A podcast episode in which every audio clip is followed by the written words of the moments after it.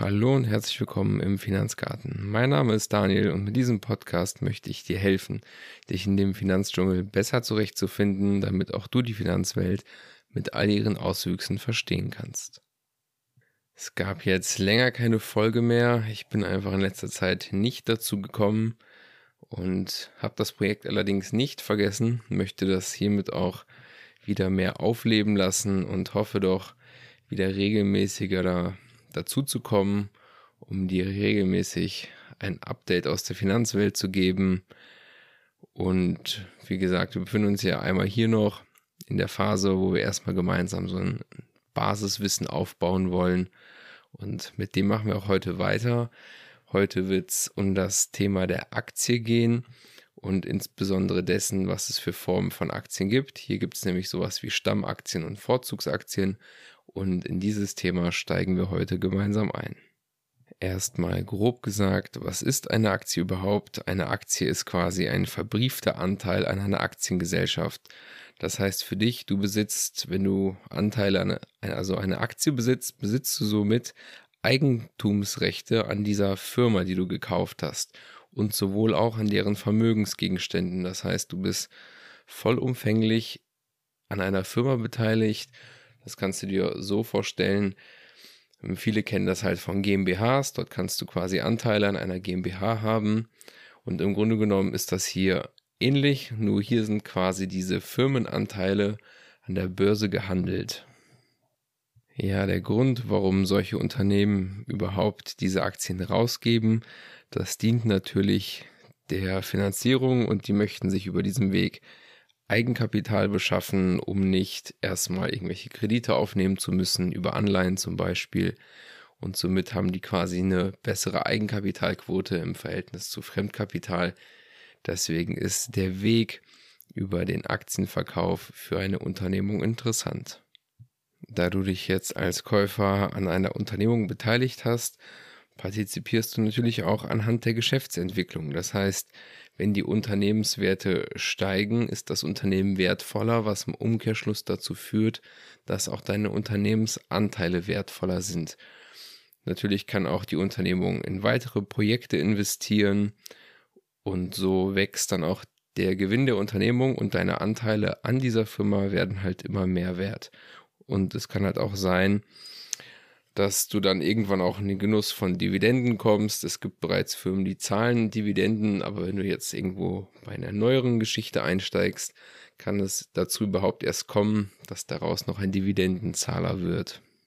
Und damit du als Aktionär das halt jetzt auch ein wenig verfolgen kannst, was denn deine Firma so macht, an der du beteiligt bist, werden dort in der Regel vierteljährlich die Quartalszahlen veröffentlicht. Dort kannst du zum Beispiel schauen, was sich so in der Firma getan hat. Natürlich gibt es auch immer wieder auf den Webseiten der jeweiligen Firmen diese Investor Relations und dort kannst du auch dir irgendwie so ein Prospekt geben lassen mit irgendwelchen Plänen, die die Unternehmung gerade hat, damit du besser auf dem Laufenden bist, was in deiner Firma gerade so los ist.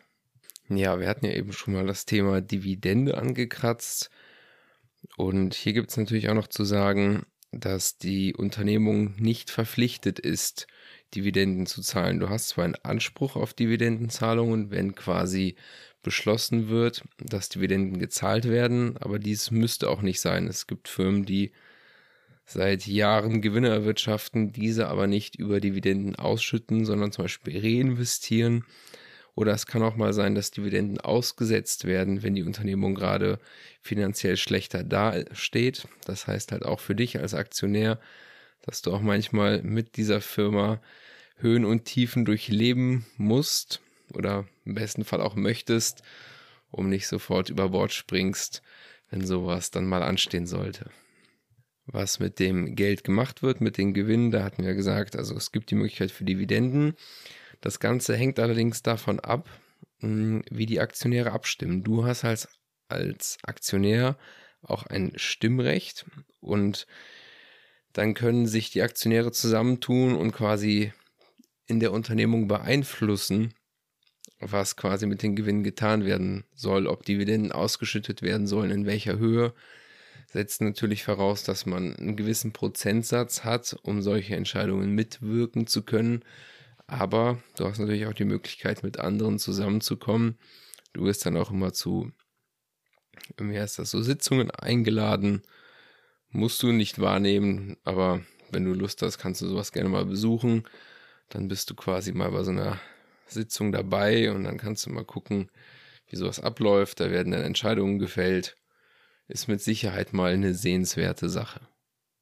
Jetzt hatte ich ja eben das Stimmrecht erwähnt, was die Dividenden angeht. Es gibt allerdings auch ganz klare Grenzen, wo du als Aktionär nicht mehr mitbestimmen kannst. Also du kannst jetzt nicht im operativen Geschäft das mit beeinflussen, was für Produkte auf den Markt kommen sollen oder ob irgendein Produkt vom Markt ge genommen werden soll. So viel Einfluss hast du dann als Aktionär wiederum nicht. Das obliegt dann immer noch der Geschäftsleitung. Um mal so eine Vorstellung zu haben, ähm, ab wann du quasi ein Aktionär wärst, der einen gewissen Einfluss in die Unternehmung reinbringen könnte, da bräuchtest du schon so 5%, dann würde man dich schon als Großaktionär bezeichnen und du hättest dann, sag ich mal, einen gewissen Prozentsatz, der signifikant genug wäre, um gewisse Entscheidungen mitzulenken. Natürlich hast du als Aktionär auch gewisse Verpflichtungen. So kommt es zum Beispiel dazu, dass auch Aktionäre ähm, für Schulden der Unternehmung haften würden. Das beschränkt sich allerdings hier ausschließlich auf den Wert der Aktie, den du in diesem Fall hältst und nicht darüber hinaus über irgendwelche Privatvermögen. Und das kommt halt in so Insolvenzfällen zustande, wo dann halt Kapitalgeber ihr Geld zurückhaben wollen, also jetzt quasi Fremdkapital durch Anleihen oder irgendwelche Kredite und dann gibt es auch hier eine Zahlungsreihenfolge bei Insolvenzen. Das ist ganz interessant mal gesehen zu haben, wie das dann läuft, wenn jetzt eine Firma wirklich Insolvenz geht, was mit dem Firmenvermögen gemacht wird. Da stehen an allererster Stelle die Löhne gegenüber den Mitarbeitern, das heißt, die haben die höchste Priorität in der Insolvenzmasse. Als nächstes wären dann die Steuern für den Staat halt dran. Ne? Als nächstes kämen dann die Leute, die gesicherte Unternehmensanleihen besitzen. Dann kommen die Leute mit den ungesicherten Anleihen und allgemeine Kreditgeber, wie zum Beispiel Zulieferer, irgendwelche Lieferungen, die ausstehen, dass die noch Geld für Ware bezahlen müssen. Dann gibt es noch die Rubrik nachrangiger Verbindlichkeiten. Da muss ich gerade ehrlich gesagt sagen, dass ich gar nicht weiß, was da drunter fällt.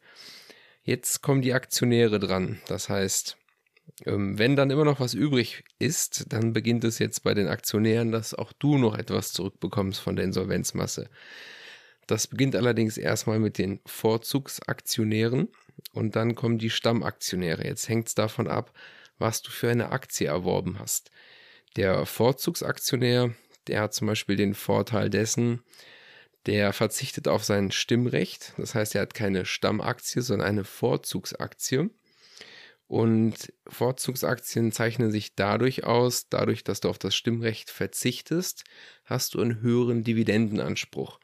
Heißt zum Beispiel für dich jetzt, wenn du sagst, okay, ich habe eh nicht vor, mein Stimmrecht, also davon Gebrauch zu machen, oder ich habe nicht so eine signifikante Summe an Aktien, damit meine Stimme vielleicht einen gewissen Einfluss haben würde, dann ist das für die meisten Privatpersonen einfach brauchbarer, eine Vorzugsaktie zu nehmen. A, weil wir jetzt hier sehen, im Insolvenzfall werden die bevorzugt behandelt gegenüber den Stammaktionären und du hast halt auch noch im Idealfall eine bessere Dividende als der Stammaktionär. Ja, jetzt gehen wir noch einmal kurz auf die zwei genannten Dinge ein. Die Stammaktie eigentlich relativ übersichtlich, was das angeht. Du hast halt pro Aktie einen Stimmanteil, im Englischen auch bei den Amis Common Stocks genannt oder bei den Briten Ordinary Shares, dass man nur schon mal den Begriff gehört hat. Bei uns Deutschen ist es halt die Stammaktie. Ja, und du hast halt dann auf Hauptversammlungen Stimmrecht und halt, ja, das andere, was dazugehört, dass du halt Anspruch auf Dividenden hast, wenn welche gezahlt werden. Wenn wir uns jetzt hingegen die Vorzugsaktie anschauen, gibt es natürlich auch für Unternehmen Gründe, warum sie eine Vorzugsaktie rausgeben möchten. Das kann zum Beispiel daran sein, wenn die Unternehmensführung einen höheren Einfluss auf die Unternehmung haben möchte und ein größeres Mitspracherecht haben möchte. Und dann wäre es quasi für die Unternehmensführung interessant, Vorzugsaktien rauszugeben, anstatt Stammaktien, damit nicht so viele Leute mitwirken können an den Unternehmensprozessen. Ja, auch nochmal, damit ihr es gehört habt, bei den Amis nennen die daher die Vorzugsaktie, wird dort Preferred Stocks genannt und bei den Briten sind das die Preference Shares. Ja, wie ich schon erwähnt hatte, hast du als Vorzugsaktionär auch ein paar kleine Vorteile. Dadurch, dass du auf das Stimmrecht verzichtest, hast du quasi einen höheren Anspruch auf die Dividende und es kann sogar dazu kommen, dass der Vorzugsaktionär Dividenden bekommt, obwohl die Stammaktionäre keine bekommen, aufgrund des Verzichtes von deinem Stimmrecht. Ja, jetzt hast du auf jeden Fall die zwei gängigsten Typen gehört, Stammaktien und Vorzugsaktien. Wie du siehst, ist Aktie nicht gleich Aktie.